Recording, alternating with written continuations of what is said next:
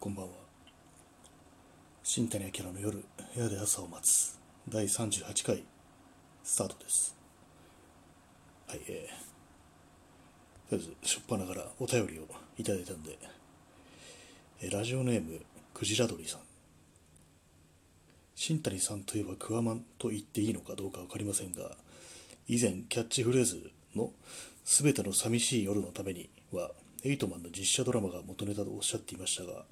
桑名正宏って最初のエイトマンの主題歌にトランペットで参加していたんですね。とウィキペディアで知りました。新谷さんはご存知だったかもしれませんが全てがクワマンに導かれる運命を感じました。そうですねあのこれはあのクワマンのお父さんですね。これちょっとあの桑名正宏というふうに書かれてるんですけども桑のちょっとクワマンのお父さんの名前忘れちゃったんですけども桑名正宏さんとあのセクシャルバイオレットの人ですね。あのシンガーの方ですね。確かあのクワマンのお父さんがそのエイトマンの主題歌のトランペットを吹いてるっていうことらしいですね。クワマンはなんかおじいさんも軍隊でラッパーを吹いてたってことで親子3代でこうラッパで飯食ってるっていうそういうようなことがあのウィキペディアに書いてありましたね。やっぱり全てはクワマンなんだっていうそういうね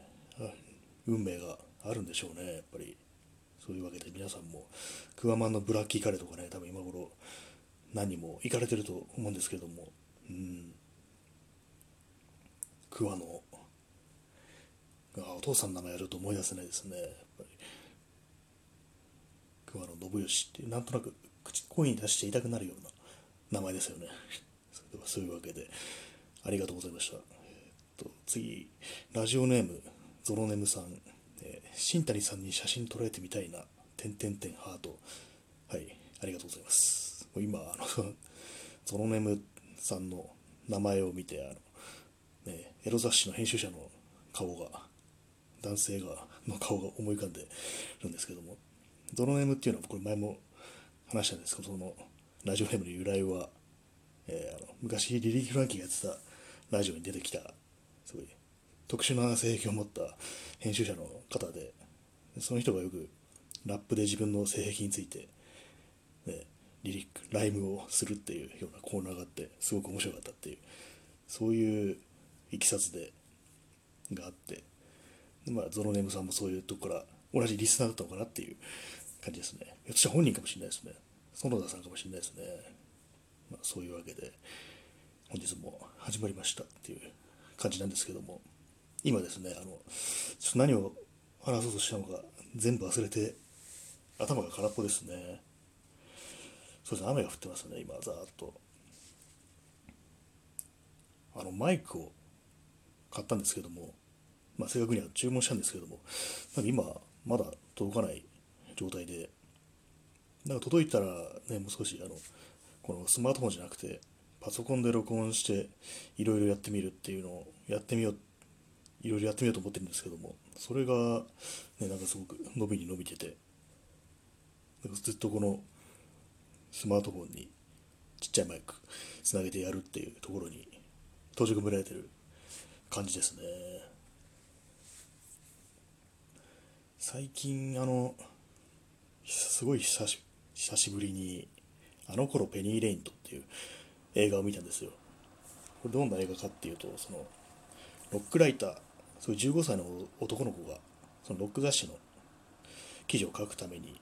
そのロックバンドのツアーに同行するっていう、まあ、その監督の実体験がベースになってる映画なんですね。それはちょっと思うところあって久々に前前も見たんですけども久々見てみてうんあこんなこんなだったなみたいな感じに思ったんですけどもやっぱりそうですね全然覚えてないですね映画の内容って。よっぽどなん好きなものでもないと。うん。でもなんかねすごく、いい話いい話っていうかそうですね本当まだ15歳とかの男の子がね、記事を書くためにそんなすごいもうおそらくね酒、ま、セックスドラッグロックンロールっていうような感じのロックバンドに同行して、ね、いろいろ知るっていうそういう内容なんですけども。まあそれでですねその最後まあ地元のその子が地元のロック雑誌の編集編集長レスター・バングスっていう人らしいんですけどなんかクリームっていう雑誌の編集をやってた編集長をやってたっていう人で。で、まあ、最初そこからいろいろなんかその人から頼まれて記事を書いたりとかしてたみたいなんですけどでまあそのツアー先旅先からその人に電話かけてどうしたらいいかみたいなことをたまに聞いたりするんですね。やっぱそのいろいろして大人の人に聞いてみるって感じで。それでですねそういう子ででまああんまり君は深入りしちゃダメだぞみたいなそういうことを言うんですよ。なんでかっていうとそういう、まあ、ロックスターはかっこいいかっこいいじゃないか。でも君はクールじゃない。俺たちはクールじゃない方だろっていうふうに言ってだから飲み込まれちゃダメだぞっていうふうに言うんですよね。それそのシーンがねなんか妙にすごく昔見た時印象に残っててそれをねなんとなくちょっとそこのシーンだけちょっと見直したくってレンタルしてきたんですけれどもなんかいいんですよねそこがそのレスター・バンクスっていう人が自分の部屋の、まあ、レコードとかたくさん置いてあってすごい雑然とした中に床に座っててでそれで床に座りながらこう電話をしてるんですよ。すごいなんかちょっと薄暗い感じの部屋でそれでそもそも君はクールじゃないだろっていう風に言ってあいつ彼らはすごくかっこよくてモテてるかもしれないけど俺たちはそうじゃないんだよっていう風に言ってでもねそういう偉大な芸術っていうのはそういうかっこよくないものから生まれるんだよみたいな。痛みから生まれるんだよっていう風に言ってて。そういうねなんかそのシーンがね妙にちょっととてもいいようななんか物悲しいような感じでいて。ね逆にこう勇気づけられるような感じでもあり。うん。変に印象に残ってたんですよね。その、まあ、レスター・バングスの役はフィリップ・シーモア・ホフマンなんですけども、まあ、もう亡くなっちゃいましたけどね、うん、そこだけのためになんか帰ってきて。結構長い映画で2時間半ぐらいかな？あるんですよね。まあでもなんかそう久々に見てよかったですね。もう最近とんと映画を見なくなってしまい。うん。昔はなんかこう気持ちが落ち込んだ時とかそういう時とか結構ね映画を見ることによってちょっと気分を上げるっていうのがあったんですけども。何ていうかここね数年の感じでなんかそういうのあんま聞かなくなってきたような気がしますね。むしろ最近はこう文章とかそういうものの方がねなんとなく気持ちを上げていくのに使えるっていうそういう感じでございますね、まあ、映画といえば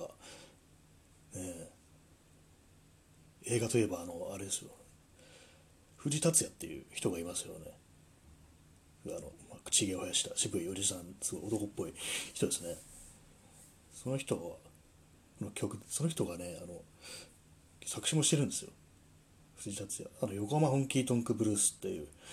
曲でこれはあの原田芳雄とか松江優作が歌ってるので有名なんですけども作詞があのこの藤達也ででもオリジナルはこの藤達也のバージョンらしいんですよ。私あのその松江優作で知ってそれたまたまそう昨日えこれ藤達也が最初歌歌ってたんだみたいな感じで初めて知ったんですけども。でこの藤達也バージョンだと語りが入ってるんですよね。でそれでその昨日の回のオープニングはその藤達也のモノマネを その語りのモノマネをしようと思ったんですけども何回やってもダメでやっぱああいうすごい低い渋い声が出せないなっていうことで諦めてそれであのそれ以上いけないっていうあの孤独のグルメの あの有名なセリフになったんですけれども、うん、でこの藤田也のセリフっていうのは、えー、まあこれモノマネじゃなくて普通に読みますねこれ。あいつと初めて出会ったのは山下町のママブルースっていうスナックだった。窓際のカウンターに座って真っ青な空を見つめていったっけな。で俺がよ何してるんだって聞いたらよ私200マイル先を見つめてるのよってこう来た女よ。へへキザな話だろ。やけにカモメが飛び交う秋の深い午後の話だった。こういう内容なんですけども。今今みたいな感じ当然今みたいな感じじゃなくてすごい低い感じのねあの藤達也の渋い声で